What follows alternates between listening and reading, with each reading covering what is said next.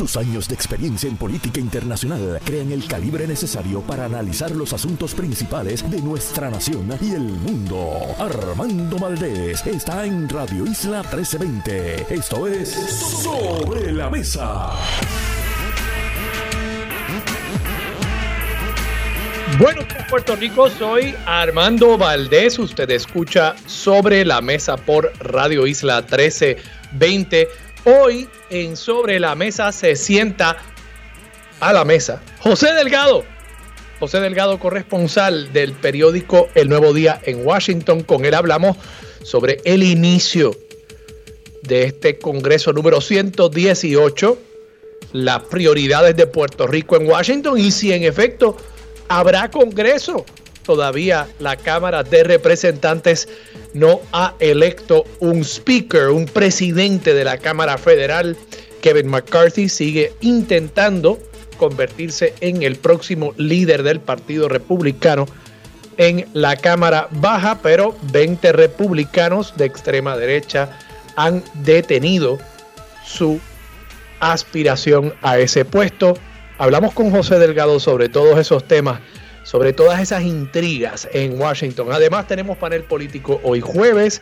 Ángel Matos y Joel Franqui Atiles, el primero del Partido Popular Democrático, el segundo del Partido Nuevo Progresista, se sientan a la mesa para discutir todos los temas políticos del inicio también de la sesión legislativa acá en Puerto Rico. Jesús Santa representante del Partido Popular Democrático y presidente de la Comisión de Hacienda en la Cámara de Representantes también estará con nosotros en Sobre la Mesa para discutir la propuesta del Ejecutivo, ahora también del Legislativo, para bajar las tasas contributivas, ajustar las tasas contributivas para los asalariados, particularmente reforma que se supone le ahorre al contribuyente puertorriqueño unos 67 millones de dólares según las proyecciones del Departamento de Hacienda.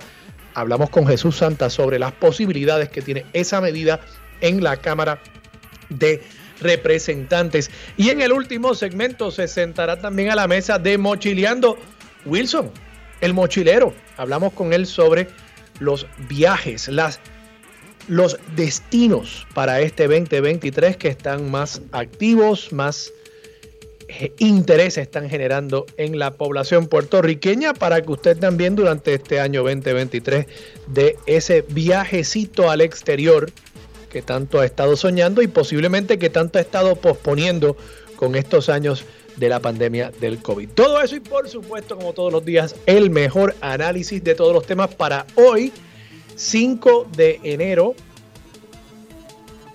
5 de enero. ¿Saben lo que significa eso, verdad? Hoy es víspera de Reyes.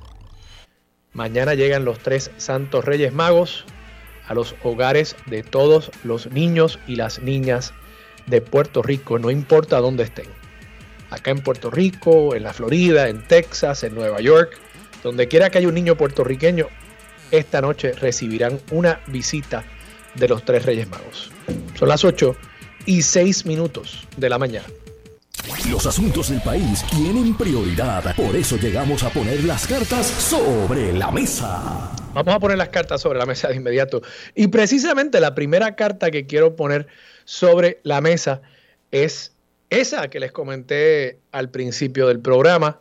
Los Reyes Magos llegan esta noche a los hogares de todos los niños puertorriqueños.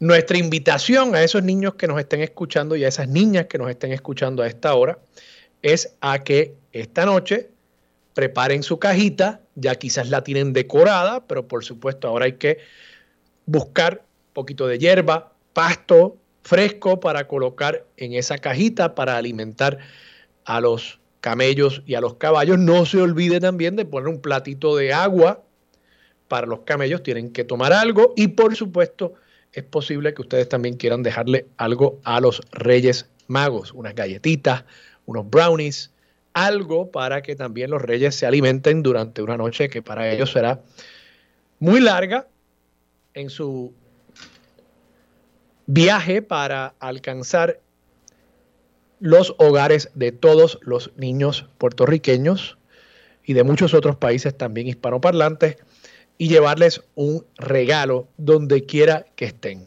donde quiera que estén. No hay que estar en Puerto Rico. Como ustedes saben, mi esposa y yo publicamos ya hace unos añitos un coquí de Boriquén con los Reyes a Belén. Muchos niños, muchas familias aquí y afuera en la diáspora puertorriqueña han adoptado esa tradición como parte de, de su tradición familiar.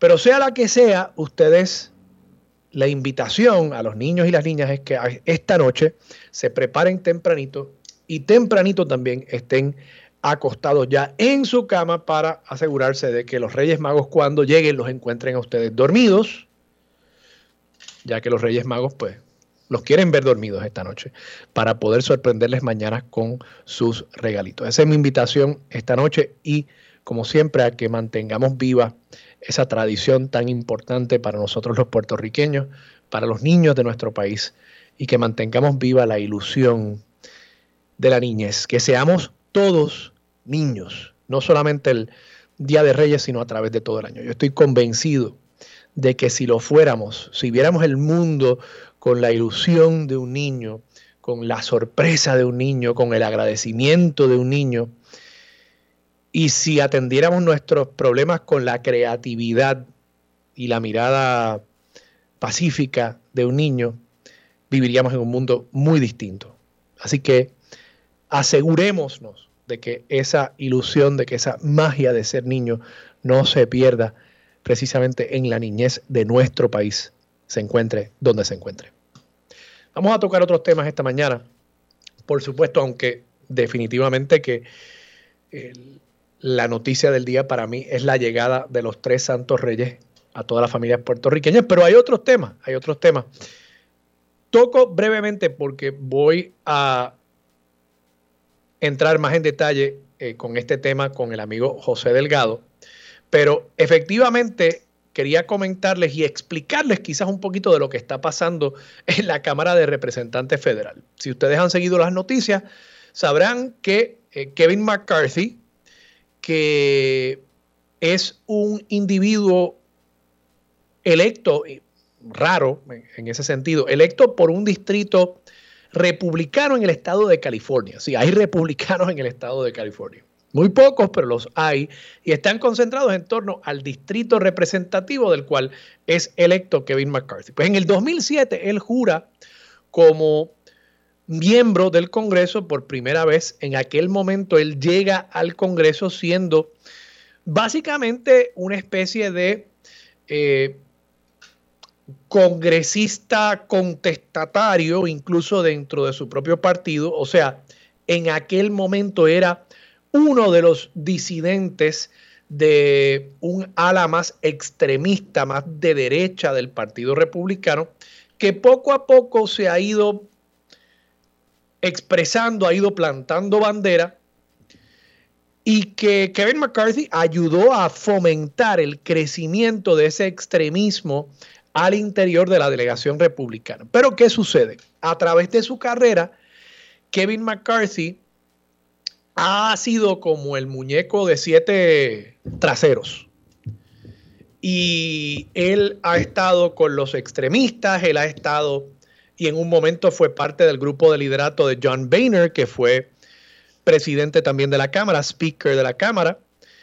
Y en ese sentido, pues es una figura que muchas personas entienden que su motivación principal no es una posición de política pública, no es que él sea el más de derecha, no es que sea centrista, es que él va a posicionarse conforme a lo que le dé más poder a Kevin McCarthy. Y eso ha sembrado unas dudas en algunos líderes del Partido Republicano, específicamente unos líderes ahora de esa extrema derecha que él mismo fomentó al inicio de su carrera como legislador a nivel federal. Y hay un grupo como de 20 republicanos que no están dispuestos a votar a favor de Kevin McCarthy. ¿Y qué sucede? Que para él ser presidente de la Cámara, él necesita 218 votos y la delegación completa del Partido Republicano es 222 votos. y necesita 218 porque esa es la mayoría del cuerpo. Aquí no se está eligiendo el líder del partido, se está eligiendo el líder de la Cámara. Y la Cámara tiene 435 miembros que votan. Por tanto, hacen falta 218 votos, 50% más uno del total del cuerpo para elegir el presidente del cuerpo. Naturalmente, los demócratas no van a votar por el líder republicano. Así que Kevin McCarthy puede perder solamente cuatro votos republicanos y ser electo presidente de la Cámara. Pero ¿qué sucede? Pues ha perdido 20. O sea que está muy, muy, muy lejos de ser electo presidente de la Cámara. Y según las leyes que aplican en estas situaciones, la Cámara de Representantes Federal no puede hacer más nada. Lo primero que tiene que hacer es elegir un speaker. Y hasta que no haya un speaker electo, no puede ni aprobar una moción de felicitación para los Borinqueniers. No puede hacer nada. No puede hacer nada. Incluso leía esta mañana en el New York Times que hay una teoría de que posiblemente ni siquiera se le pueda pagar a los congresistas y al personal de las oficinas de los congresistas, porque en este momento, en teoría legal, no hay un Congreso, no hay una Cámara de Representantes debidamente constituida. Es más, los congresistas no han sido siquiera juramentados, o sea, no ocupan sus cargos oficialmente en este momento. Así que es muy interesante ver lo que está pasando en Estados Unidos. Ciertamente, esto es algo que el propio McCarthy sembró. Ese extremismo del cual él proviene políticamente, ahora está regresando para morderle la mano a quien le dio de comer por tanto tiempo. Veremos qué sucede, veremos qué impacto esto pueda tener. Se habla de que el Congreso va a convocarse de nuevo a, las una, la una de la tarde, hora de Puerto Rico, y de nuevo habrá que ver si en el día de hoy efectivamente es electo alguien, alguien cualquiera, speaker de la Cámara y puede comenzar su trabajo el Congreso estadounidense. Quiero tocar también brevemente, ahí les expliqué lo que está pasando allá en Washington. Quiero también tocar muy brevemente lo que señalan los periódicos y diversos medios de comunicación acerca de este alivio contributivo por el tema de la inflación y, según dice el secretario de Hacienda, correctamente me parece, no solamente la inflación, sino también por el exceso de recaudos que ha tenido el Departamento de Hacienda. Incluso dice el secretario en uno de los rotativos que, leí hoy que el gobierno no está para hacer dinero. Otras palabras, que eh, el gobierno se supone que recaude suficiente como para cubrir las necesidades del Estado, no para eh, dejar dinero adicional, no es para que genere una ganancia, aunque por supuesto el gobierno también podría, y creo que ya lo ha hecho, reservar un dinero para cualquier emergencia, un rainy day fund. Bueno, de esta noticia que ya tocamos aquí ayer, surgen otras noticias y es que por lo visto la Cámara de Representantes y el Senado aquí localmente también están dispuestos a aprobar esta medida. Como les mencioné, vamos a estar hablando con Jesús Santa sobre lo que eso significa y cuán rápidamente se podría aprobar esto. Recordemos que la intención del Ejecutivo es que esto aplique para las planillas que se radican el 15 de abril, o sea que en teoría habría incluso que cambiar, digamos, el folleto de instrucciones, que yo creo que eso ya ni lo imprimen, pero las instrucciones de la planilla habría que modificarlas para que efectivamente esto pueda entrar en vigor con esa planilla que se radica el 15 de abril para los ingresos que tuvimos los trabajadores durante el año 2022. Veremos si efectivamente se aprueba. Yo creo que es un paso positivo. Me parece que hace bien el Partido Popular Democrático, aunque no presentaron su propia propuesta, hace bien en decir, bueno, esta propuesta la estamos dispuestos a apoyar, porque de lo contrario se estarían posicionando eh, difícilmente eh, como antipáticos a los intereses de los contribuyentes que tanto, tanto también hemos tenido que eh, cargar en los últimos años al gobierno de Puerto Rico. Así que veremos, veremos si esto se aprueba, pero me parece un indicio positivo. Y por último, quiero cerrar con una noticia que está en la portada de primera hora en esta ocasión y que ya la habíamos comentado la semana pasada aquí en sobre la mesa y se trata del efectivo en los comercios. Específicamente, ustedes recordarán que la semana pasada hablábamos sobre cómo los detallistas de gasolina estaban interesados en, y están procurando que el Departamento de Asuntos del Consumidor modifique las reglas que aplican actualmente al pago con distintos métodos de pago, valga la redundancia, en los puestos de gasolina. Hace unos años ustedes recordarán que hubo una práctica en la que se le ofrecía al consumidor de gasolina una tarifa reducida en la medida en que ese consumidor pagara con efectivo. Y si pagaba con un método electrónico, se le cobraba una cantidad adicional. En aquel momento eso se identificó como una práctica ilegal. Y ahora el actual secretario del DACO está evaluando si revertir esa decisión y permitirle a los detallistas de gasolina el que puedan cobrar una cantidad distinta en la medida en que alguien pague en efectivo o con una tarjeta de crédito u otro método electrónico.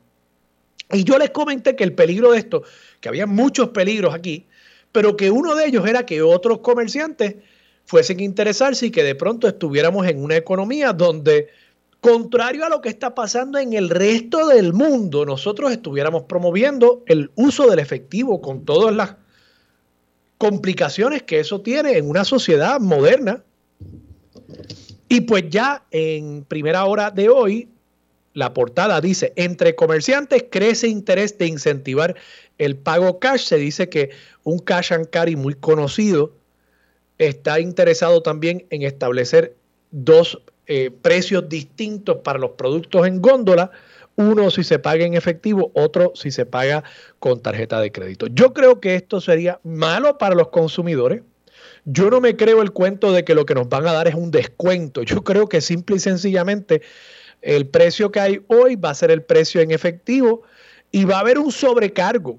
Al final del día eso es lo que va a ser un sobrecargo para el que quiera pagar con tarjeta de crédito. Pero además, pero además, esto es contrario a la política pública del gobierno, del departamento y el secretario de Hacienda de digitalizar la economía, de que se utilicen más pagos electrónicos para que el departamento de Hacienda también tenga más visibilidad sobre las transacciones que se están dando en los comercios.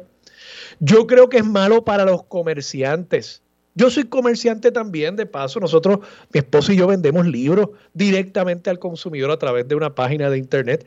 Y créanme que mientras más métodos de pago yo ofrezco, más yo vendo. Y yo creo que los comerciantes tienen que darse cuenta de eso. La conveniencia de tener diversidad de métodos de pagos hace que el consumidor esté más propenso a comprar en su comercio. Esa es la realidad. Y yo creo que dar un paso atrás hacia una economía en efectivo sería darle la espalda a los adelantos tecnológicos y a la modernidad. Ayer mismo hubo una noticia de Dinamarca. En Dinamarca el año pasado, ¿saben cuántos robos de banco hubo? Un país donde hace poco habían 220 y pico eh, robos de banco eh, en sus instituciones financieras. ¿Saben cuántos robos en banco hubo en Dinamarca el año pasado? el gran total de cero. ¿Y por qué? Bueno, porque ya no hay efectivo en la economía, es muy poco lo que queda en la economía danesa en este momento y por tanto los pillos no tienen a dónde ir a robarse efectivo. Supongo que se habrán movido a otras actividades delictivas, pero por lo menos robar en un banco, ya eso no es un delito que suceda en Dinamarca. Aquí en Puerto Rico nos estamos moviendo en la dirección contraria. Yo realmente espero que el secretario del DACO, y no solamente el secretario del DACO, el gobernador, el secretario de Hacienda, que esto lo vean como una decisión de Estado y no meramente como un asunto, como tan a menudo pasa en Puerto Rico, de un sector empresarial en Puerto Rico que está llorando y que hay que tener cuidado con siempre darle rienda suelta a los intereses del que grita más.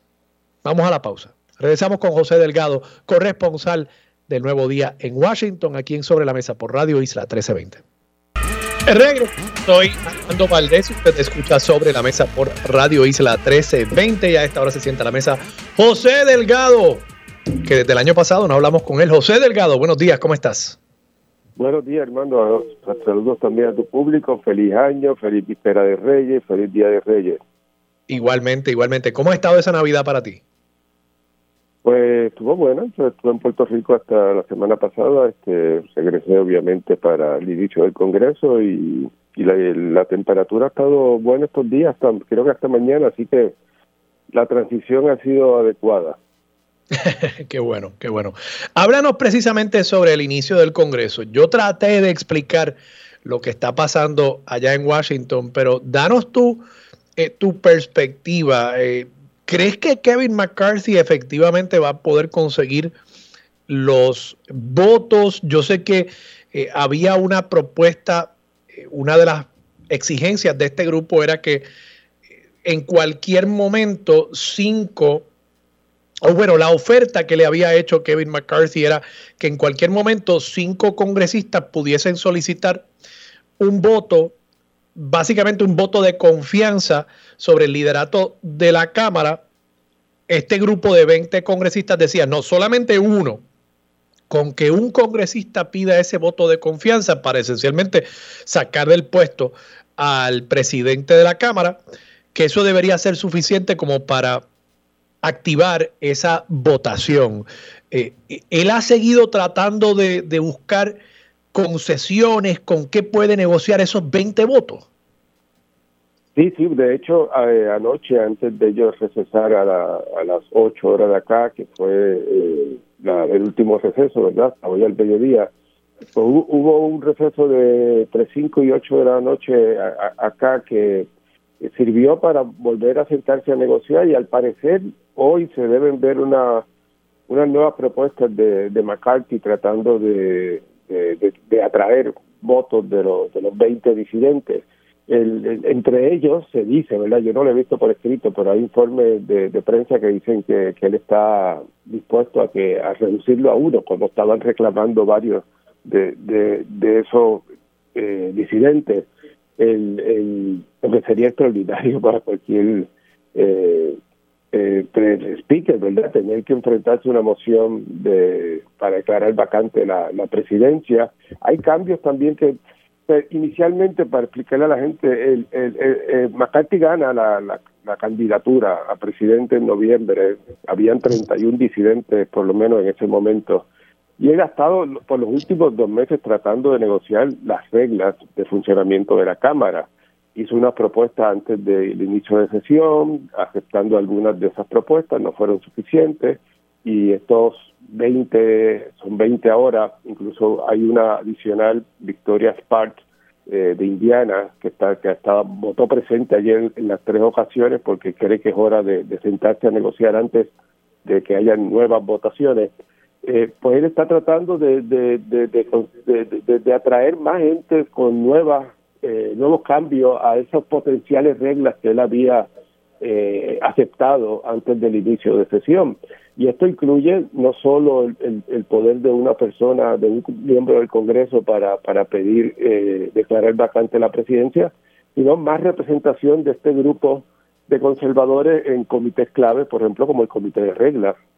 Parece que también hay alguna apertura de la asentar más gente de este grupo en, ese comité que, como sabes, es el que define eh, el, no solo el trámite hacia el hemiciclo de una legislación, sino cuáles van a ser las reglas que se van a adoptar y uno de los, de los debates grandes aquí es realmente cuán amplio puede ser un debate sobre una legislación en el hemiciclo. Lo que hemos visto en los pasados años, incluso con el proyecto de estatus de Puerto Rico, es que las reglas básicamente están cerradas y no es posible traer enmiendas como se ha hecho en el pasado, incluso a los proyectos de estatus de Puerto Rico de 2010, de 1998, de tener un largo debate con diferentes eh, propuestas de grupos disidentes eh, o, u opositores a la legislación sobre cómo debe formarse eh, finalmente ese proyecto de ley. Así que ha estado en estas negociaciones, seis veces ha sido derrotado, no se ha visto avance ninguno. Anoche el, el Club Growth, que es un grupo conservador de mucha influencia, llegó a un acuerdo ahí para que el, el PAC que, que, apoya a McCarthy no intervenga en primarias abiertas, de, de, de asientos abiertos, de escaños abiertos en el Congreso eh, en las primarias republicanas. Eso es una concesión muy grande y se cree que, que eso pueda traer algunos votos adicionales a, a, McCarthy, pero nadie piensa que hoy al mediodía cuando se reúnan esta situación va a estar resuelta. Lo que yo creo que va a pasar es, si él tiene los votos para, si él cree que le conviene una votación hoy para por lo menos enseñar que tiene un avance, es decir, que tiene dos o tres eh, congresistas que antes estaban en su contra y ahora están a favor de él, y luego suspender la, votación, yo creo que eso es lo que haría, eh, pero también ha sido un, ha sido muy difícil para, para el líder republicano lograr suspender la, la, la, las sesiones y para continuar las negociaciones, porque los, o los disidentes se oponen o, o, o como anoche, eh, algunos se opusieron, cinco, digo, cuatro eh, de estos disidentes se opusieron a, que se aplazara la sesión y los demócratas estuvieron cerca de, de, de derrotarle la, la, la, moción de, de, de aplazamiento de, la sesión, ¿verdad? De suspensión de los trabajos porque obviamente eh, para los demócratas ha sido un poco, ¿verdad?, de un inicio este, eh, positivo el ver el, o el presentar una delegación republicana en desorden y, y que no ha podido eh, unirse en favor de, de, un candidato a speaker. Más allá de estas reglas que quieren cambiar, José, te pregunto, ¿qué es lo que está detrás de esto? ¿Es, es unas eh, diferencias eh, ideológicas, eh, posiciones eh, de política pública. Es que este grupo tiene otro candidato para la presidencia que entienden que sería mejor como para liderar el Partido Republicano en la Cámara. ¿Qué, ¿Qué, es lo que está detrás de esto realmente? Yo creo que es un cúmulo de asuntos, ¿verdad? Yo la percepción que tengo es que hay un cúmulo de asuntos desde en, en los temas de, de cambios fundamentales en la forma en que funciona la Cámara de Representantes hasta eh, eh, dudas sobre cuán conservador es eh, Kevin McCarthy y eh, asuntos de personalidad, de, personales, de, una gente que no lo aguanta. Este, eh, él, él pues, aparenta no tener, ¿verdad?, una, una personalidad muy muy simpática, incluso en, entre sus aliados, y eso pues eh, los que están más cerca de, la discusión dicen que, que, eso es una realidad también. Hay un grupo de gente que, se sabe que no va a votar por él como quiera, y ahí está Loren Boger de, Colorado, Matt Gaetz de Florida, yo añadiría Andy Biggs de Arizona.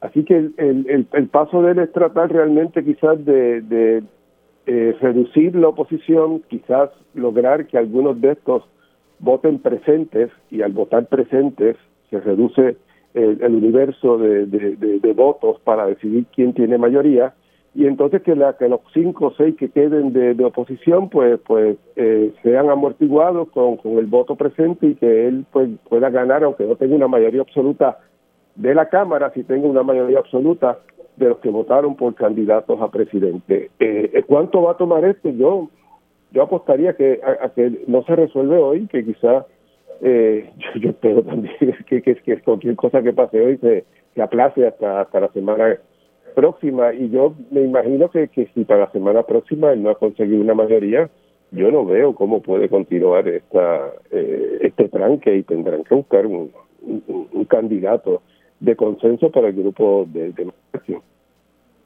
O sea, eh, hay una opción donde podría ser electo presidente sin lograr los 218 votos, dependiendo de sí, cuántas sí. personas están presentes en el hemiciclo. Exacto, es, es cuántos votan en ese momento. Eh, y, y, si tú votas presente, no cuenta para definir la mayoría absoluta. Por eso la estrategia de él parece ser eh, ganar suficiente apoyo eh, adicional. Él tiene, ayer tuvo 201 votos, pues él necesita evidentemente 213 para vencer al candidato demócrata, que es el líder de la minoría, Hakeem Jeffrey, quien es propuesto por los demócratas en todas las votaciones, sabiendo ellos que no va a ser el speaker, pero eh, demostrando unidad dentro de su delegación. Así que en teoría, si él logra 213 de, de su delegación y logra que nueve o no voten o no se presenten o voten presente, él gana la, la, el puesto de speaker, obviamente eh, con una regla de, un solo... Eh, sí, eso, eso no significa absolutamente nada. Con, con, una persona que se levanta el próximo día, eh, volvemos al mismo julepe, ¿no? Claro, pues, en, teoría él, queda prisionero de, de, estos 20, 15, los, los que queden al final eh, en contra de él. Y, y, y, uno nunca sabe también, ¿verdad?, que, que, que, que, pasa en el camino. Los demócratas tienen una vacante ahora mismo en el, en el puesto. Que, pasan cosas en el año que siempre surge alguna vacante porque alguien le ofrece otro puesto por razones de salud.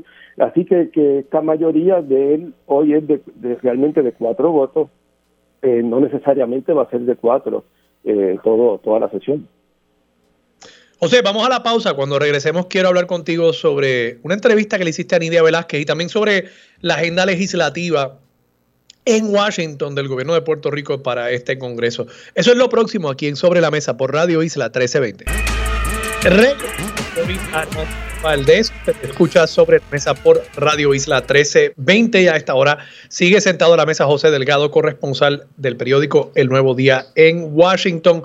José, esta semana publicaste una entrevista con Nidia Velázquez en el periódico y no sé si fue esta semana, ahora que lo pienso, quizás fue la semana pasada, esta semana es corta. pero fue, el lunes, Nidia dice, eh, y cito en cuanto al tema del Partido Popular, eh, lo que tienen que hacer los populares que apoyan el estatus colonial y tuvieron mucho tiempo es sentarse en un cuarto y presentar una opción que de verdad sea no colonial ni territorial. Tuvieron tiempo para hacerlo, pero estaban dormidos en las pajas.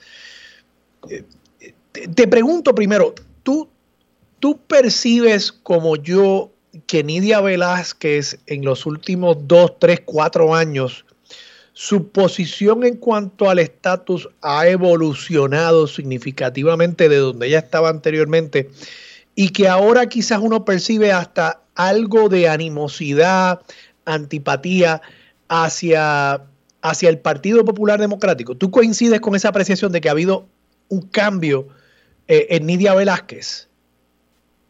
sin duda, después de, de, Promesa, después del, del huracán María, de, la tensión con el gobierno de, Trump, eh, ella empezó a hablar claramente de, que Puerto Rico eh, era un estaba bajo una situación colonial y yo creo, ¿verdad?, que después de Promesa es, es muy difícil para alguien decir que no lo es.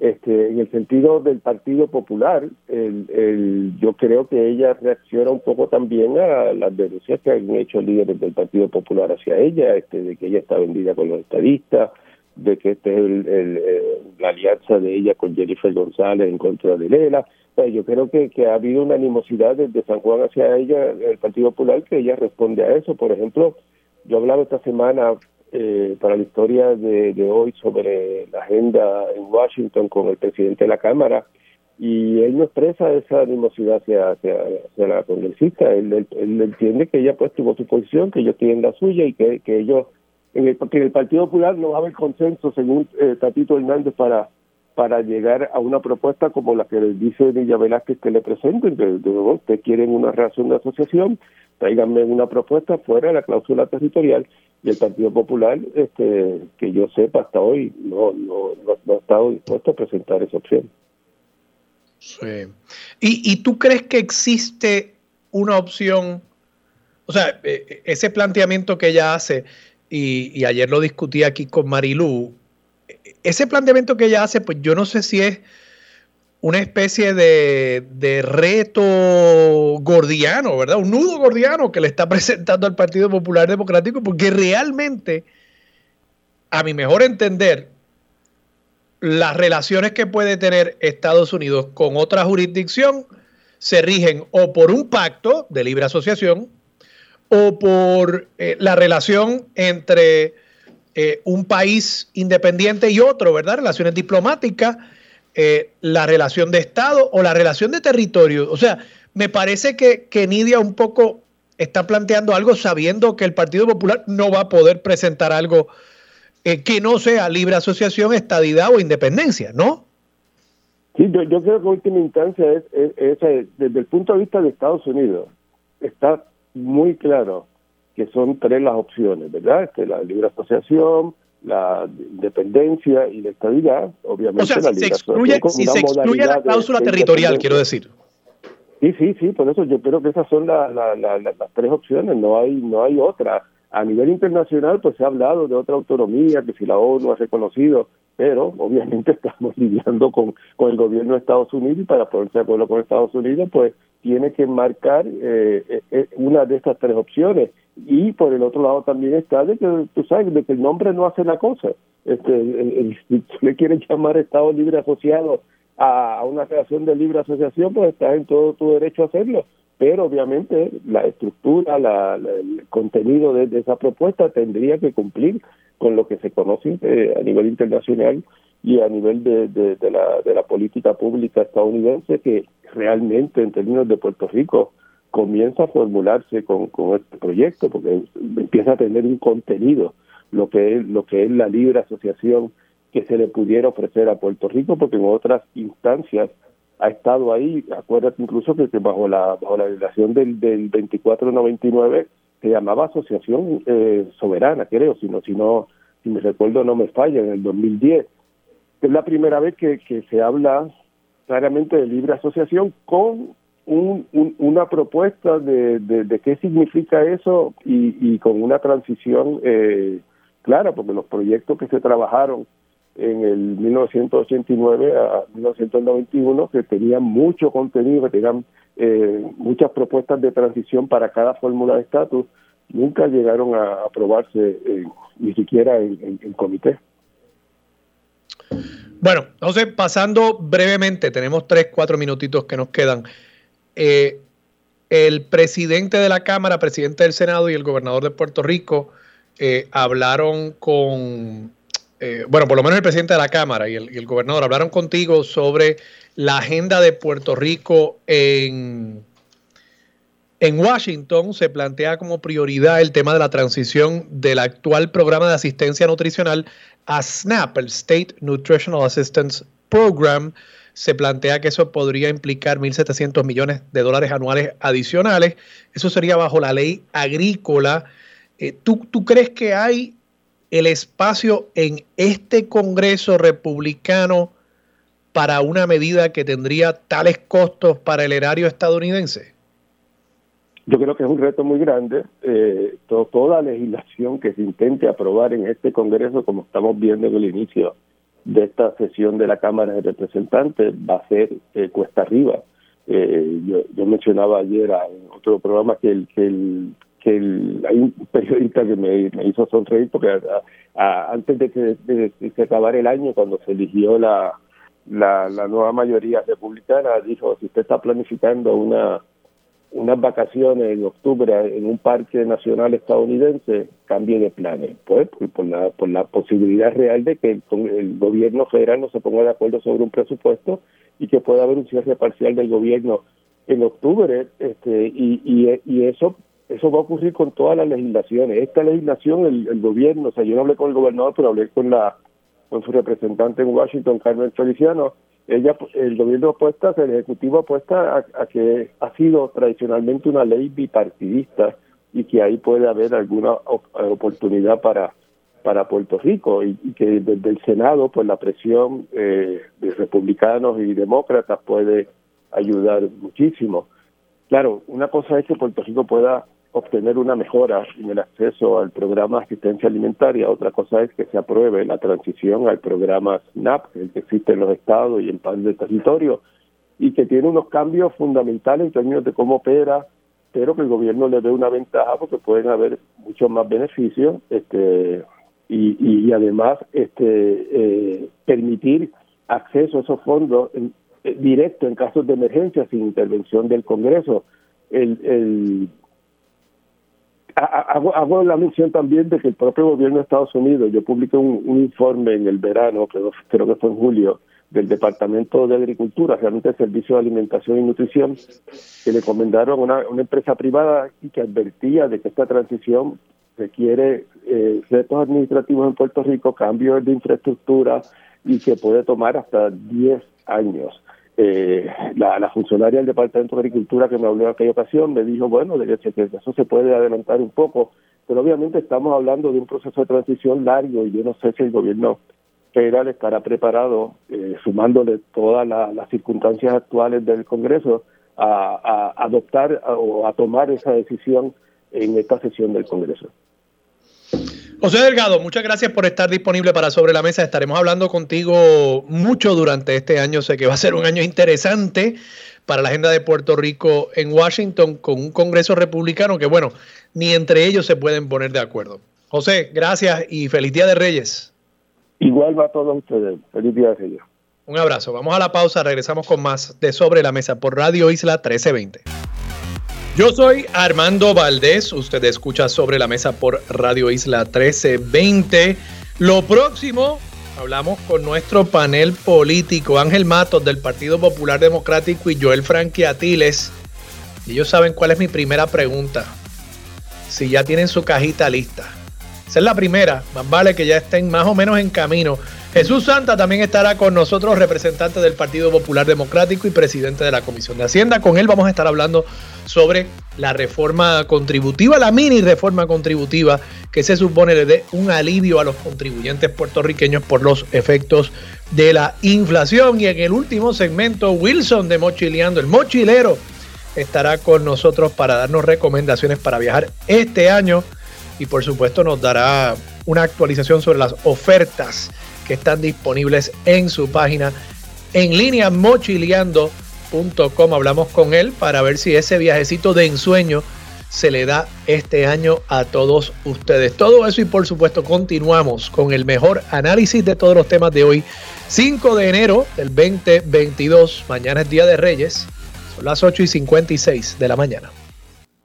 Los asuntos de toda una nación están sobre la mesa. Seguimos con el análisis y discusión en Radio Isla 1320. Armando Valdés, esto es Sobre la Mesa. Regresamos, soy Armando Valdés, usted escucha Sobre la Mesa por Radio Isla 1320. Ángel Mato, Joel Frankie Atiles, buenos días a ambos. Buenos días para ti Armando, para el compañero Frankie, feliz Año nuevo, feliz víspera de Reyes, feliz día de Reyes, que, no lleguen las colbatas ni los calzoncillos, que los Reyes se porten bien eh, y que vivan nuestras tradiciones. Tú sabes, aquí vi la lista de Armando, cinco camisas Brooks Brothers, el, el iraquí está pidiendo un cajo nuevo. Estoy tratando, estoy tratando a ver cómo podemos bregar con esto. Buenos días. Buenos días, Armando. Buenos días, Ángel. Buenos días a todo el público que escucha. Muchas felicidades en este nuevo año eh, nuevo y que sea de mucha bendición y prosperidad para todo el pueblo de Puerto Rico. Igualmente, igualmente ustedes. Cuéntenme, ¿ya tienen sus cajitas listas? Ay, chicos, sí, es lo mejor que hay. Eh, el, el niño que habita dentro de cada ser humano y respectivamente la edad, pues todavía a mis 49 me da culequera cuando vienen mis nietas o cuando mis hijas eran pequeñas esa cosa de ir al patio y el vaso de leche y las galletas y acuéstense que por ahí vienen y después obviamente los que ayudamos a los reyes a mantener la magia en la casa, el otro día por la mañana, el reguero del pasto en el piso, medio vaso de leche bebido, migaja de galletas y, y tú sabes, toda esa magia eh, que perdure por siempre, porque es que, ¿qué te puedo decir? Eh, ya el lunes se apaga un switch, se prende otro, entramos ya a sesión y, y la y el tropel de la normalidad del día a día llega, así que mientras quede algo de Navidad, pues a celebrar todo el mundo. ¿Y tú, Frankie? Eso es así, pues, luego de, Navidad, pues, tan pronto entramos al ambiente esperando los Reyes Magos. Yo, en mi caso, pues, estoy en espera de los sobrinos míos que siempre vienen el, el, en las visitas de Reyes, nos traen una cajita, ¿verdad?, con, con su pasto y, al otro día esperar debajo de la cama que le trajeron los tres Reyes Magos. Qué bien, bueno, y, coincido Ángel que esta tradición tenemos que mantenerla viva, yo creo que es parte de lo que nos define como, como pueblo, como puertorriqueños, y, como bien tú señalas también, ¿verdad? Esa magia, esa ilusión de los niños, eh, ojalá que todos nosotros pudiésemos vivir como niños todas nuestras vidas, ¿no? Eh, eso pues por supuesto es imposible en el mundo que vivimos hoy, pero que algo de eso perdure, ¿no? en, cada, en cada adulto también. Yo creo que viviríamos en un mundo eh, mucho más pacífico si así fuera.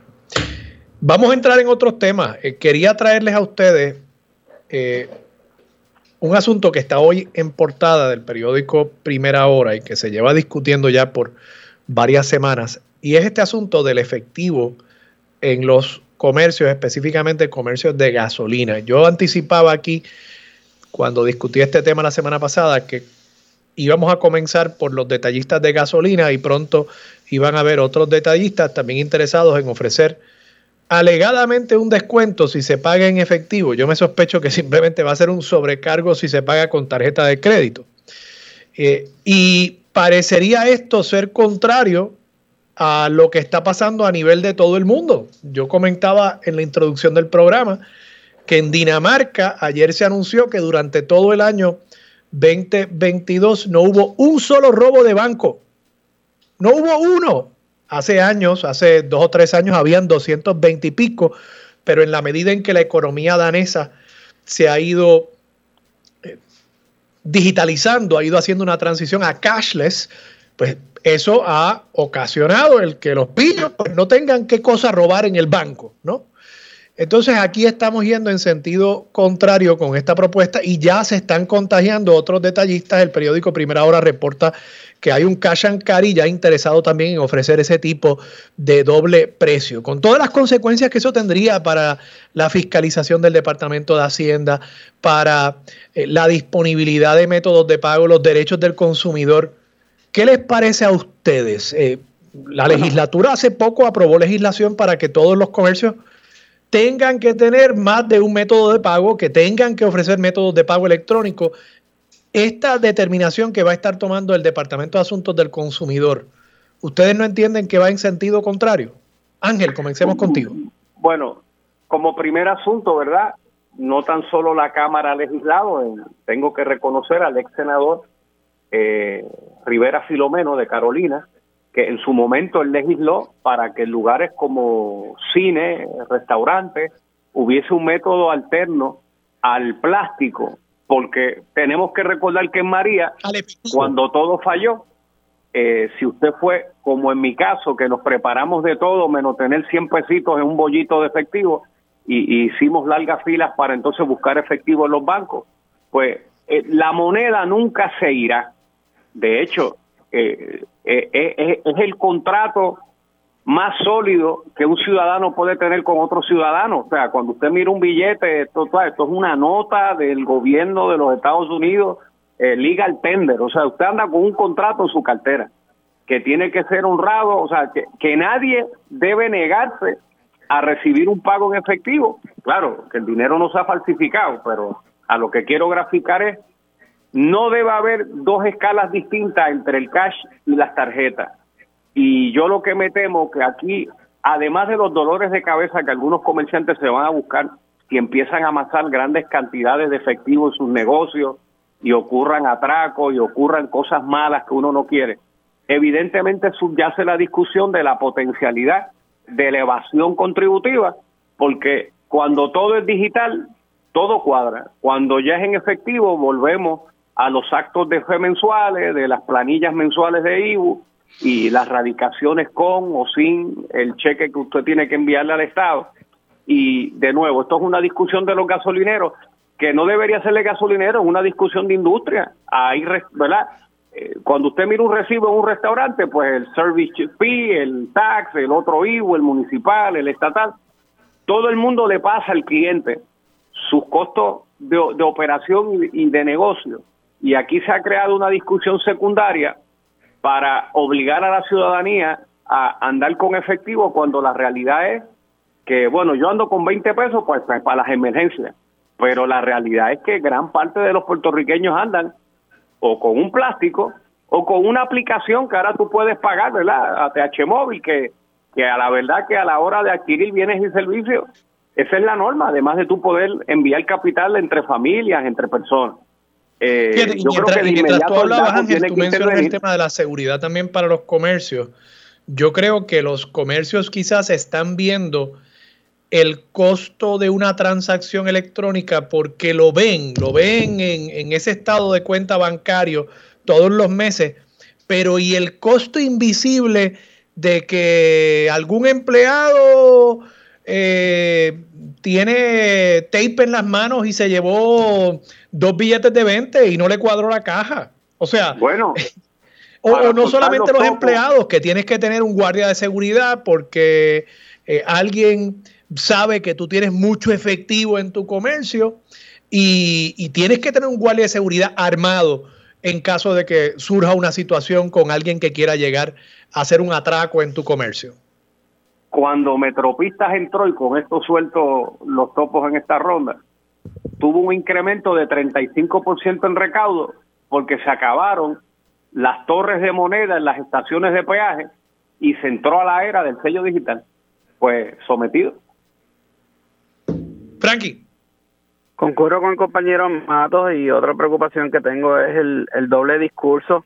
Eh, vemos como hace escasos meses los detallistas de gasolina decían que DACO le tenía congelados los márgenes de ganancia y, y no le daba el dinero. Quiere decir que, que sí tienen unos márgenes de ganancia saludables para operar y están ofreciendo entonces a las personas, tratando de obligar a las personas a que para ahorrarse el peso en estos tiempos de tanta inflación, eh, eh, sacar dinero, ir a una TH, eh, ponerle en riesgo a esa persona que eh, y que le estén pendientes, ¿verdad? En los casos cuando sacan dinero de los bancos, que tantos asaltos ocurren. Yo creo que tenemos que modernizarnos, como tú mencionaste al principio, otros países se están moviendo a, a más digital cada vez. Los hijos míos cuando vienen de Estados Unidos ellos no tienen dinero efectivo, ellos pagan todo por sus aplicaciones de los teléfonos, este, Apple Pay, Samsung Pay y todas las que existen, eh, van a los comercios a hacer los pagos y aquí pues lo veo como con tipo de retroceso eh, y movernos en esta dirección.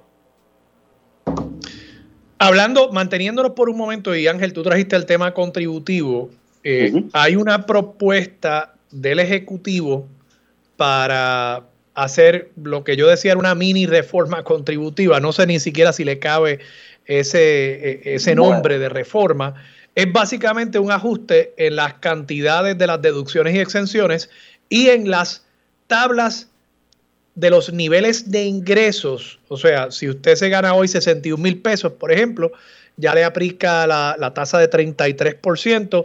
Esta propuesta del gobernador aumentaría ese nivel para que ya entre la tasa más alta creo que a 63 mil y por tanto si usted se gana 61, 62, pues de pronto en lugar de 33 estaría pagando 25, la tasa nominal, obviamente.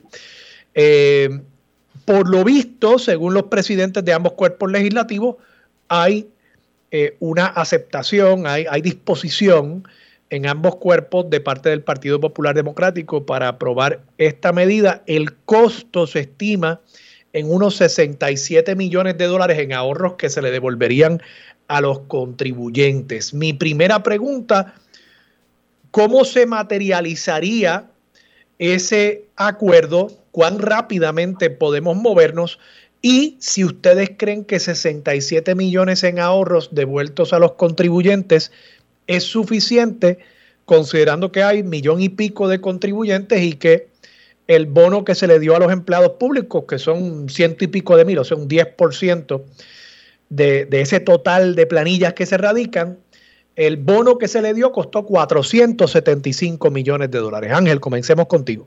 Bueno, pues el Ejecutivo ayer y se radicó de manera conjunta la delegación del Partido Nuevo y el Partido Popular, ha traído a la mesa lo que se conoce en inglés como el COLA, el Cost of Living Allowance, que es un recálculo para mitigar eh, la inflación, ¿verdad? Que se vive en este caso en Puerto Rico y, traer un atenuante contributivo, ¿verdad? al millón y pico de contribuyentes que tiene este país y, bueno, y de manera indirecta a, a, los que no son contribuyentes, ¿verdad? Pero en otras escalas de la economía pudieran también ver un beneficio. El proyecto como está radicado, yo lo veo como un canvas en blanco, porque hay que trabajarlo un poco más. Eh, con relación a la velocidad de la disponibilidad, el secretario de Hacienda ya ha manifestado en entrevistas y en la misma conferencia cuando se anunció esto con el gobernador que para este año contributivo, que ya toda la programación está y no se puede trastocar, pues será mediante un reembolso, un rebate del Ejecutivo, pero todavía ese chequecito adicional, ese cheque aparte, pues no está del todo calculado, porque ahora voy a decir una cosa que pudiera sonar cantiflada. Hay 67 millones y hay 67 millones. Todo depende en donde tú lo pongas. La Cámara de Representantes ya había aprobado un proyecto que está en el Senado para eliminar las tasas contributivas en ganancias de capital, en lo que es el capital gain. Armando vendió su casa, la compró en 150, la vendió en 180, por esos 30 tendría que pagar una tasa, pero no tan solo Armando dice, caramba, una tasa de la ganancia, sino que yo le metí 20 mil pesos a esa casa para poderla vender, o sea que paga por 30, aunque lo que se echó al bolsillo son 10. Y obviamente una persona que no paga contribuciones de 10 mil dólares es más liquidez que un, una distribución across the board en todo el universo de contribuyentes, en donde, por ejemplo, dudas que yo tengo, hoy en la medida, pues si usted se gana 8.999, no llena planilla, pues ahora lo subieron a 9.250, o sea, 250 pesos más, pues ese beneficio no mueve la aguja. Ese, e, ese no es eh, el alivio que tú quieres dar, sobre todo cuando el Departamento de Hacienda siempre se jacta eh, que está por encima del recaudo, que ya tienen casi dos mil millones en cascajo o al lado en Hacienda, y, y todavía el gobierno tiene mucha hechura de en donde pueden bajar cosas que afectan la economía del país. Por ejemplo, hace dos años con el segundo plan fiscal, todos los peajes de Puerto Rico que no son metropistas le metieron un aumento y el gobierno tiene control sobre eso y ellos pueden bajar. Otra pregunta sería si los costos adicionales no vinculados con la administración de la deuda de la luz, el agua y otros sectores que se han tenido que dar aumento, pues el gobernador puede hacer un ajuste ahí, eso es un asunto por ver. Y al final del día, si tú quieres ser agresivo, del 11.5 bajemos el IVA a 10. Y, ¿verdad? Para bajar 1.5 es 400 millones de pesos, una cantidad sustancial y, ¿Y por qué digo un número agresivo? Porque yo me acuerdo que Alejandro dijo voy a eliminar el punto 5 y lo pelaron criticándolo por el medio chavito. Ahora nadie hizo el cálculo de lo que medio chavito en su vida es en una anualidad de consumo, sea compra, ropa, entretenimiento, alimento afuera. Eh, eh, y obviamente pues eh, eso ese medio chavo rendía. Oye, del lobo un pelo. Del lobo un pelo Escuché que tienes a Jesús Santa que va a elaborar un poco más cuando lo entreviste. Eh, es un buen paso y le vamos a dar un trámite bastante expedito tanto en la Cámara como el Senado. Lo importante es, es donde me estuvo raro esto. Esto se ha radicado sin consultar previamente a la Junta. Pues, pues con esa gente hay que bailar. Y te lo dice el que logró un fin de semana sin IBU todos los años para la compra de artículos de huracán si no bailas con la Junta, pues, pues te pues quedas sin bailar. Antes de pasarle el micrófono a Frankie, te pregunto, por lo que eh, oigo decir, tú estás planteando que hay más de los 67 millones de dólares, o sea, además de la manera en que se distribuyen esos 67, tú también estás planteando que podría haber más dinero. Mencionaste el tema del IBU, mencionaste 400 millones, no sé si esa cifra es una cifra que se está manejando ya, eh, que, hay ese dinero disponible para devolvérselo a los contribuyentes? Bueno, en resumen, esta es una propuesta que pueden adicionarse propuestas adicionales en donde no tan solo tendrías la economía y el alivio que tú quieres dar, sino que sea palpable y sustancialmente para el contribuyente. ¿Verdad? Y no hemos entrado a, los dependientes, al costo de menores y todas estas fórmulas que existen, pero ya hay una medida radicada, vamos a perfeccionarla. Frankie. Concurro con, el compañero eh, y entiendo que aún se puede dar un alivio más al, a la totalidad del pueblo de Puerto Rico. Nosotros eh, hace ya aproximadamente un año exacto radicamos un proyecto para atacar la inflación, que es para bajar el IVU eh, según el, gobierno vaya aumentando sus recaudos debido a la inflación. Sabemos que un artículo que antes nos costaba eh, 50 dólares, ahora nos cuesta 60, 70. El gobierno recauda un 11.5 del mismo artículo para un mayor precio, pues el gobierno está recaudando más dinero por el mismo eh, bien y servicio. Y el gobierno no está para hacer dinero y escuchamos cómo Hacienda cada dos o tres meses anuncia que tiene un superávit de recaudo de 400, 500 millones de dólares. Es momento de volvérselo al pueblo. Yo creo que la opción para que eh, sea equitativo tanto para el que trabaja, el que no trabaja, comerciante, todo el mundo que está afectado por la inflación, a esa medida se le puede incluir, ¿verdad? Que estoy de acuerdo a la medida, pero ¿cómo bajarle el IBU un, eh, eh, un 1.5, un 2%, cuando Ángel menciona 400 millones que cada se estima que cada por ciento del IBU es de 200, 225 millones de dólares. Y yo creo que el gobierno con el, con el superávit de recaudo que tiene en estos momentos, eh, podemos bajar el IBU, que es el más grande de toda la nación americana, territorio americano. Así que eh, yo creo que la medida es buena y se puede mejorar. Bueno, que, Dios los oiga a ustedes, porque en efecto yo creo que el, contribuyente puertorriqueño también eh, ha sufrido mucho, ha cargado eh, al gobierno sobre sus hombros y efectivamente hace falta algún alivio. Por último, quería traer un tema, se lo comenté a José Delgado y quería el parecer de ustedes. yo he quedado un poco sorprendido con el giro que en los últimos años ha dado Nidia Velázquez en cuanto a su posición sobre el estatus y su posición en cuanto al Partido Popular Democrático específicamente. Eh, y lo digo porque pues, Nidia Velázquez creo que de las congresistas republicanas o de las congresistas puertorriqueñas, eh, era una figura que siempre era muy vinculada al Partido Popular Democrático y al estadolibrismo, eh, ¿verdad? José Serrano era esas tres figuras insignes, ¿no? De, eh, del Congreso y, de los congresistas puertorriqueños. José Serrano era más identificado con el sector estadista, Gutiérrez con el sector independentista y Nidia Velázquez con el sector popular y estadolibrista. Pero ella ha planteado, y cito en una entrevista reciente con José Delgado, lo que tienen que hacer los populares que apoyan el estatus colonial y tuvieron mucho tiempo es sentarse en un cuarto y presentar una opción que de verdad sea no colonial ni territorial. Tuvieron tiempo para hacerlo, pero estaban dormidos en las pajas. Eh, eh, Ángel, comienzo contigo.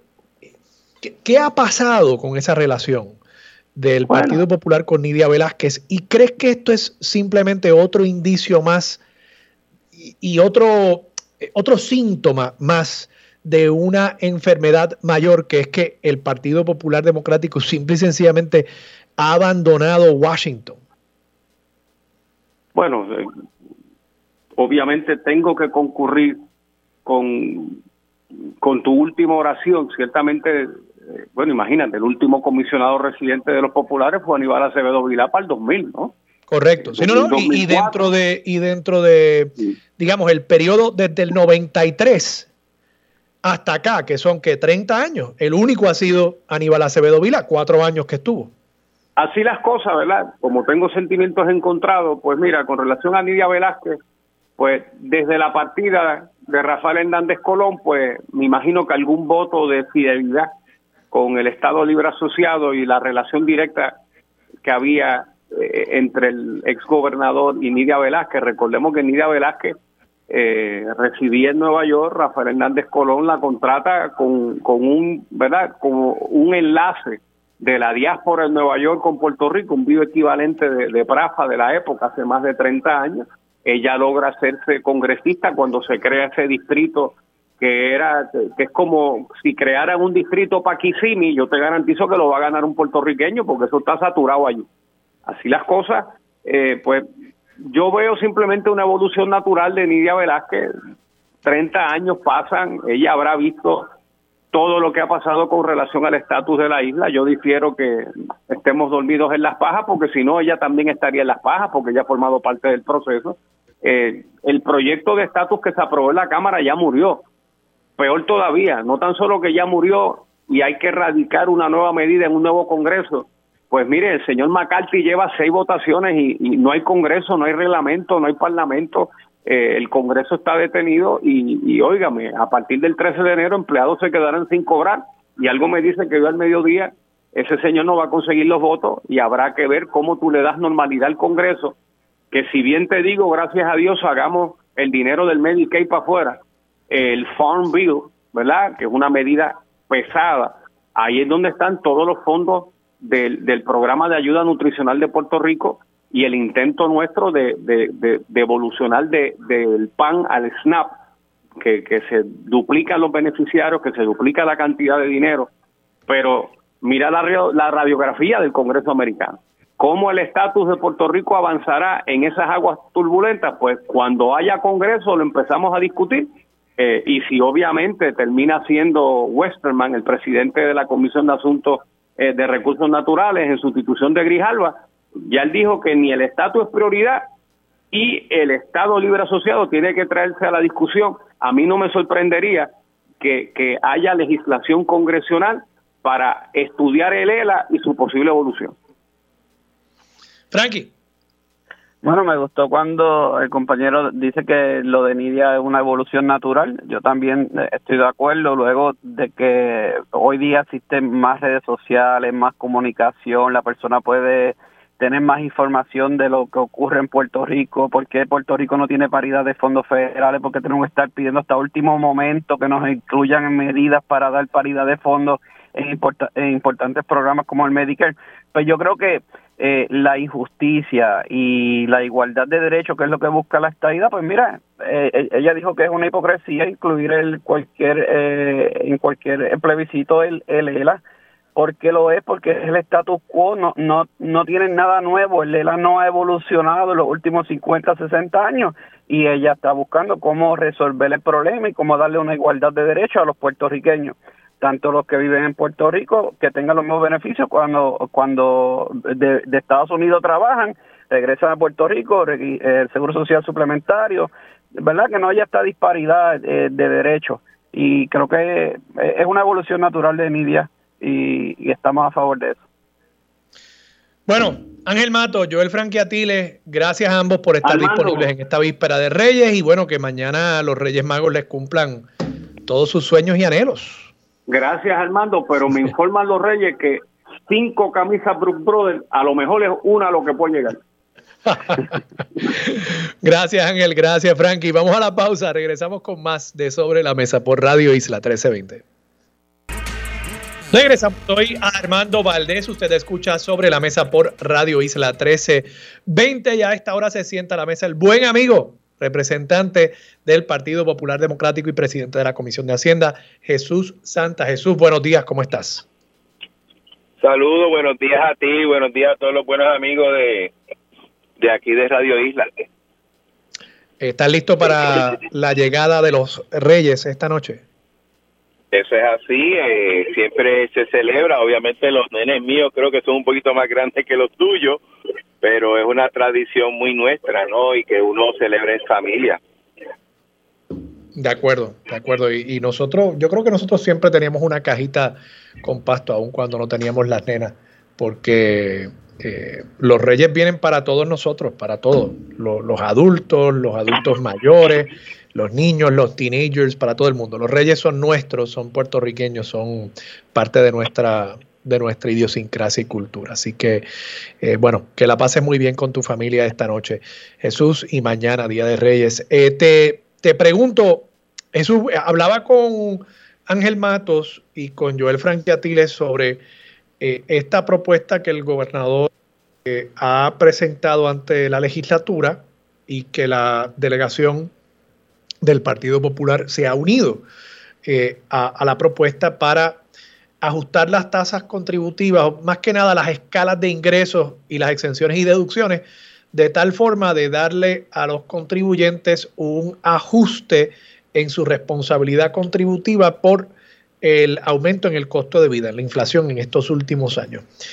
Ambos, Frankie Atiles y Ángel Matos, me plantean, bueno, eso es como un lienzo en blanco y a partir de esa propuesta, entonces vamos a estar evaluando otras alternativas para darle un alivio contributivo a los contribuyentes.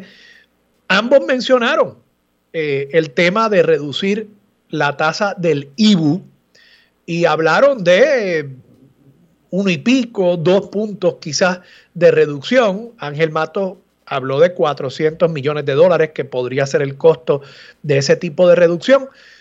Yo sé que es muy fácil prometer, pero tú tienes una responsabilidad distinta quizás a la de cualquier otro legislador, porque como presidente de la Comisión de Hacienda, pues tú tienes el deber de que eso se haga de forma fiscalmente responsable.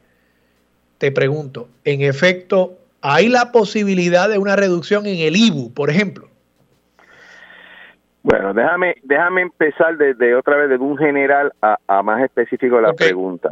Eh, desde hace un tiempito hemos estado hablando, de hecho, Cámara y, y, obviamente el Senado sé que lo está haciendo por su parte y el, y el Ejecutivo están llevando, estamos llevando a cabo cierto tipo de estudios, números. En el caso del Ejecutivo tiene creo que un comité asesor para un poco ver todas las alternativas que pudiéramos tener para ajustar las tasas de contribución.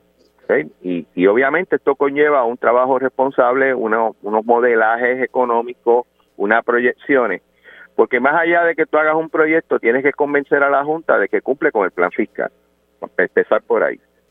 Eh, y obviamente se estaba trabajando que este semestre se trabajaría mucho de esa data y a mi entender el comité asesor del gobernador inclusive va a someter sugerencias creo que para el mes de abril o mayo de este año. Eh, porque es un, es un tema algo complejo, ¿no? Y, y, y, tocar el código de rentas internas no es tan fácil como ponerle una coma y quitarle un acento, ¿no? Es, más complicado porque una cosa puede eh, eh distorsionar otra. Eh, es una regulación que inclusive hay que cogerla paso por paso. La intención del gobernador que sometió ahora, de hecho yo nunca la había oído, no fue discutida, y me extrañan dos cosas. Yo hubiera preferido que hubiera sido incluida en ese paquete, porque iba a ser más sustentable, ¿no? La data, la información y el efecto a nivel contributivo iba a ser mayor. Y me sorprendió mucho que teniendo la experiencia de estos dos años que nosotros hemos trabajado distintos proyectos que tocan el fisco y que han podido sobrevivir, pero han sobrevivido porque hemos tenido comunicación con la Junta. Y cuando el gobernador dice, esta propuesta ya yo la hice, pero pero no he hablado con la Junta, me trae sospecha, porque no es el camino correcto. No quiere decir que esto voló, pero, pero debió haber habido algún tipo de comunicación antes de tu anunciar algo. La intención nuestra realmente es abrir en la puerta, ¿no? Eh, utilizar este proyecto obviamente para evaluarlo responsablemente a nivel legislativo, pero a la misma vez abrir la puerta a la discusión de qué se puede hacer ahora que pueda ayudar al contribuyente puertorriqueño y partimos de la premisa que en los últimos dos años ha habido un exceso de recaudo. Y qué bueno que hay un exceso de recaudo, pero el, gobierno no está para recoger mucho dinero, el gobierno está para recoger el dinero necesario para operar. Y basado en ese exceso es que estamos trabajando una posible, o se está visualizando posibilidades de, de ajustar tasas, y en este caso, que la idea que somete el gobernador el concepto no es malo, quiero ser bien claro, que no haya hablado con nosotros ni con la Junta es una cosa, pero el concepto no es malo, pero eh, y, yo estoy de acuerdo posiblemente de implementarlo, pero es, un impacto pequeño, o sea, tampoco es un impacto muy grande dentro de lo que es la reducción de contribuciones eh, a los individuos que en este caso pagan contribuciones sobre ingresos. Que, que a nivel del IBU, muchos de los compañeros, yo he hablado con Ángel Mato, Frankie me llamó ayer, y, la teoría de ello es muy cierta. El IBU abarca más gente, le hace justicia a más gente que lo que es la contribución sobre ingresos. Y, y yo quiero ver este proyecto, más allá de lo que se diga políticamente o no, o si se hizo bien o se hizo mal o se brincó un paso o no, es como una oportunidad de poder abrir la discusión el tema y poder y poder trabajar esto de una forma responsable, ¿no? Y esperamos ahora en enero hacer eso. Y, sobre, o sea, pero volviendo, volviendo a la pregunta inicial, para reducir el IBU, y, coincido contigo, ¿no? En que el IBU es el impuesto que realmente todos pagamos, ¿no? Eh, eh, porque pueden haber muchísimas personas en el país pensionados, por ejemplo, que no necesariamente pues tienen que, que, que incluso algunos radicar planilla, pero que pagan IBU cuando van a la tienda.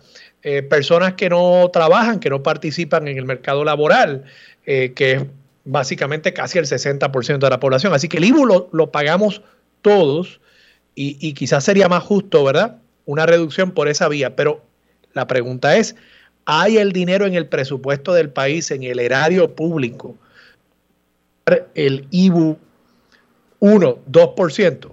Habló de nuevo. Pero Ángel Matos habló de 400 millones de dólares. Ok, partiendo de que un por ciento del IBU genera, creo que son como 230, 240 millones, estar por ahí, ponle dos y medio si tú quieres. Harían falta entre 400 y 500 millones para poder bajar dos puntos. Y más o menos un poco más de 200 millones para poder bajar un punto, un por ciento. Eh, partiendo de la premisa de que los excesos de recaudo de los impuestos de que recibe el gobierno han excedido el billón de dólares, yo entiendo que sí existe un dinero para eso.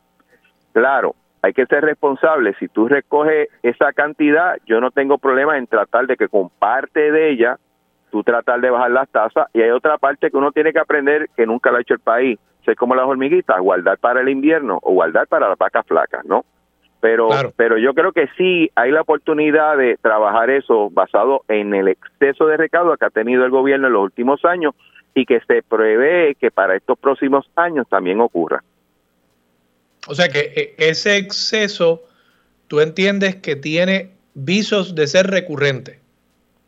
Eh, por lo menos por los próximos años sí. Eh, hay, hay una teoría, lo que pasa es que cuando tú estimas eh, proyecciones económicas y recaudos más de cinco años, yo les tengo mucha duda porque este es como lo, el cono de cuando viene un huracán que se abre bien muchísimo, la proyección a largo plazo es muy incierta, pero se entiende que pudiera haber cierto tipo de contracción porque se acaban los fondos federales del uso de ellos eh, de aquí a 10 años. Se entiende que para el 2030, 32, 34 eh, puede ser que ese crecimiento se, se estabilice o inclusive tenga un bajón esa es la realidad. Pero para los próximos años eh, sí va a haber cierto incremento de, de dinero en esto, ¿no? Y, y si hacemos el trabajo y activamos nuestra economía y somos responsables en el fisco, yo creo que esa posible proyección a 10 años uno la puede aminorar o inclusive eh, revertir. Tenemos 10 años para eso si hacemos las cosas bien. Okay. ¿Tú entiendes que una reducción en el IBU más allá de que la Junta pueda certificar que hay el dinero, ¿verdad? La, eh, como le dicen en inglés, que sea revenue neutral la propuesta, o por lo menos que hayan los recursos para cubrir esa reducción en los recaudos anuales del Estado. Fuera de eso, ¿habrían algunas restricciones legales que puedan levantar los distintos grupos de acreedores con los cuales se han alcanzado acuerdos diciendo, espérate, espérate, yo llegué a este acuerdo con el IBU en 11.5%, e incluso esos excesos de recaudo, yo cobro de eso. Y ese fue el acuerdo que se llegó conmigo. Si tú me modificas ahora el IBU, tú me estás modificando el acuerdo, el contrato que firmaste conmigo.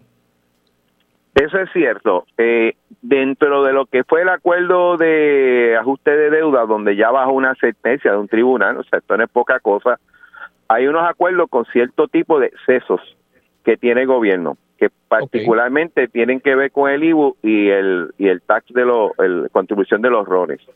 Sin embargo, el exceso de ingresos del gobierno eh, también incluye otros factores como son lo que son la la contribución sobre ingreso de individuos, corporativo, arbitrio de, vehículos, todo eso ha ido aumentando, o sea, ha, aumentado también y ha excedido eh, el, pues, estimado que, se hizo originalmente o que se hace cuando tú haces un presupuesto. Hay varias cosas aquí. Eh, yo creo que a nivel de los de los bonistas no me preocupa mucho porque el exceso que se cuando hay un exceso se paga una cantidad a ellos pero tiene un cap. Y yo puedo yo creo yo creo que en la medida que tú llegues al cap no importa qué más tú recojas ellos no van a coger más dinero. Y yo creo que eso se puede manejar a mi entender. Eh, y, y como te digo eso ese pago a los bonistas tiene que ver con ingresos del IBU, no tiene que ver con ingresos de otros conceptos contributivos o de, o de taxes que tiene el país. Eh, va a ser complicado, pero el punto es que en la medida que tú tengas un exceso de recaudo, eh, no veo por qué eh, parte de él, que oye, una parte va para garantizar las pensiones, otra parte, pues como tú dices, hay que pagar una parte a los bonistas.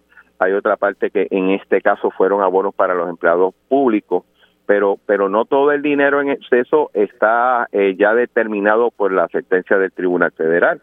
Hay un gran dinero que queda disponible para ello. Eh, recuerdo el gobernador haber haber dicho que de los 1.500 que tenía disponible quería utilizar, creo que eran 600 millones para el pareo de los fondos de FEMA, o sea que tú pagas un 80%, o sea, un 20% y ellos te dan un 80 o, una proporción de 90 a 10.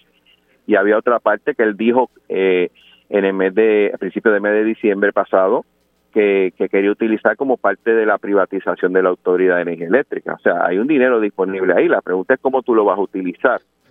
Y yo creo que dentro de ese aspecto, eh, tú puedes utilizar parte de ese, de ese eh, exceso de recaudo como, como la parte para tú cubrir el gasto o lo que tú dejarías de, recibir dentro de una reforma contributiva. De hecho, esa línea no solamente es de la legislatura, es la misma línea, lo que te estoy hablando, que tiene el Ejecutivo. Pero hay que hacerlo responsablemente, hay que sacar los números y hay que sentarse con la Junta. Jesús Santa, gracias por estar disponible como siempre para Sobre la Mesa. Siempre un placer y que pase un buen día de Reyes y obviamente el resto de las Navidades que nos queda como un mes. sí. Oye, ya el fin de semana que viene, no este, fin de semana que viene son las fiestas de la calle San Sebastián. Así Por eso falta, faltan octavistas, la Sanse, esto llega casi hasta, hasta San Valentín, pero nada, así somos. La fiesta de la Candelaria después también, así que bueno, Jesús Santa, muchas gracias por estar disponible para Sobre la Mesa. Vamos a la pausa, feliz Día de Reyes para ti y tu familia. Regresamos con Mochileando aquí en Sobre la Mesa por Radio Isla 1320. Regresamos, soy Armando Valdés, usted escucha Sobre la Mesa por Radio Isla 1320 y a esta hora se sienta Wilson Santiago a la mesa, el amigo de Mochileando. Wilson, buenos días, ¿cómo estás? Armando, buenos días, feliz año. Igualmente, feliz año 2023. Cuéntanos, Wilson.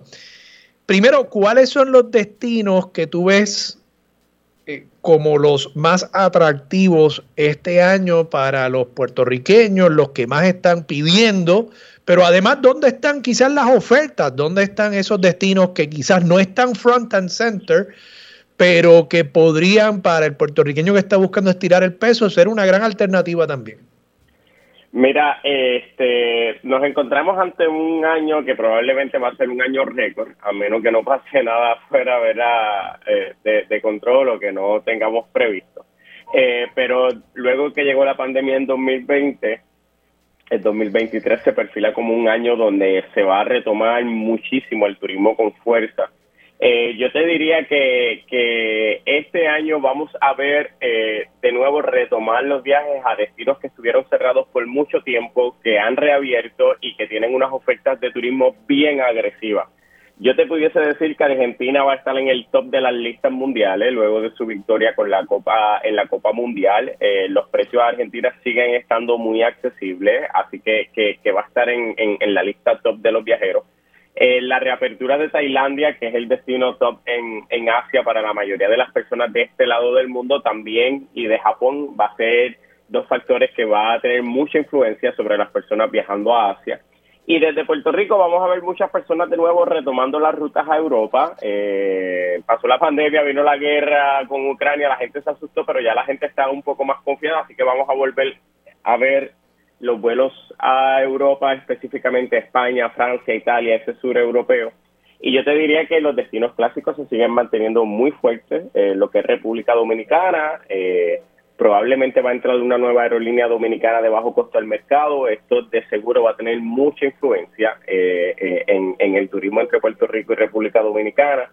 En Estados Unidos, California, eh, la, apertura de Super Nintendo World, eh, la nueva área temática de Universal Studios, de seguro va a volver a muchos viajeros a, visitar los parques de California.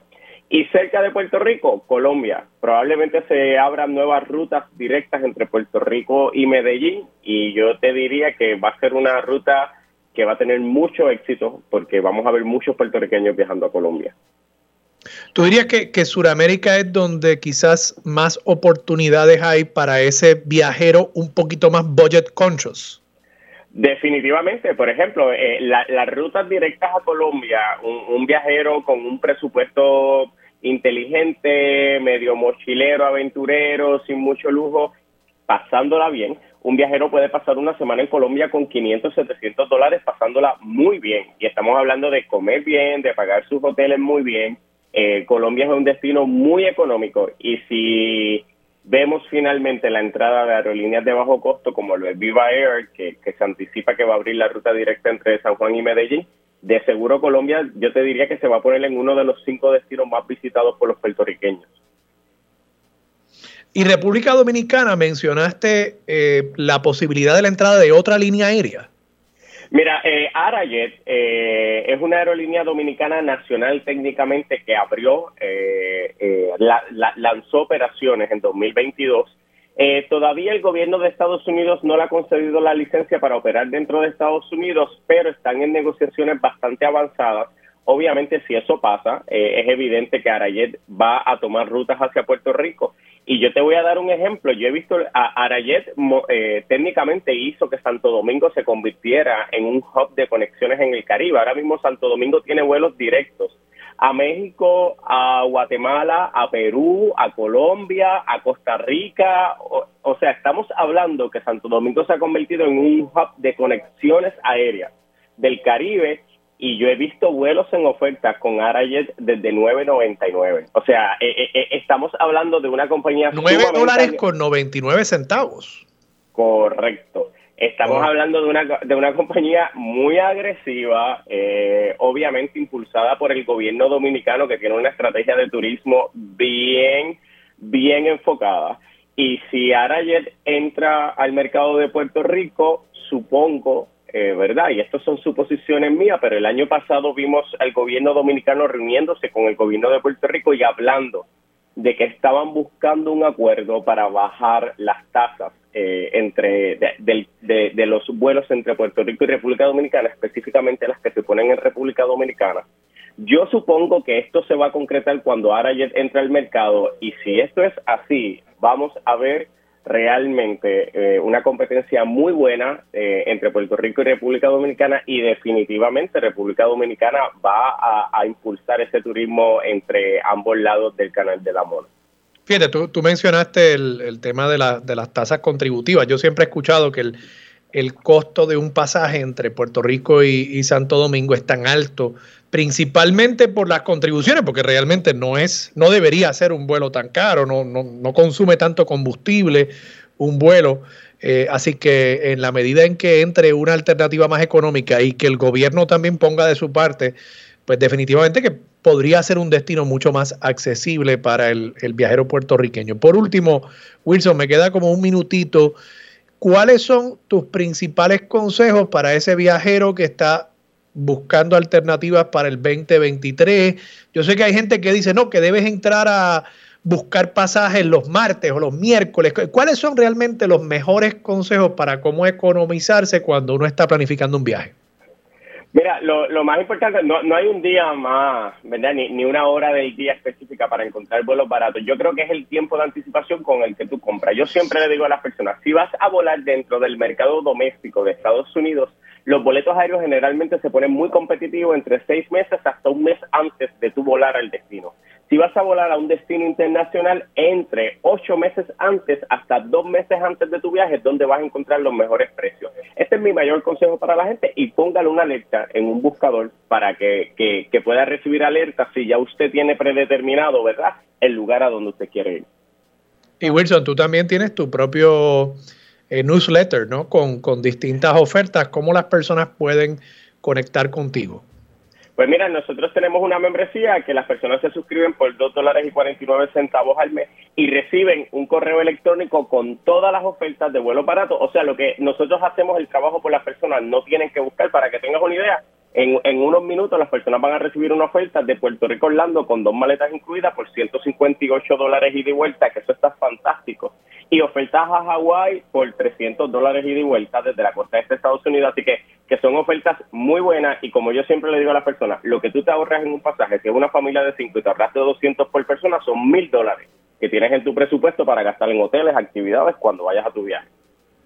Y eso está disponible en Mochileando En mochileando.com pueden conseguirla, se llama, la membresía se llama Mochileando Premium Plus, así que es súper fácil y es un solo pago anual y ahí tienen todas las ofertas de viaje que, que conocemos. Para que tengas una idea, Armando, el año pasado enviamos más de 7.500 ofertas en emails y publicamos en la página, o sea que, que una cantidad de ofertas gigantesca.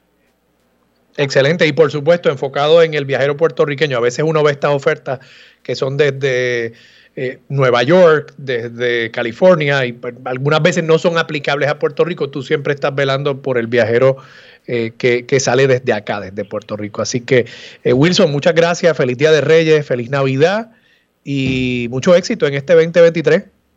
Igual a ti, Armando, feliz año. Vamos a la pausa, regresamos con más de Radio Isla 1320. Mili Méndez, dígame la verdad, es lo próximo aquí en Radio Isla 1320.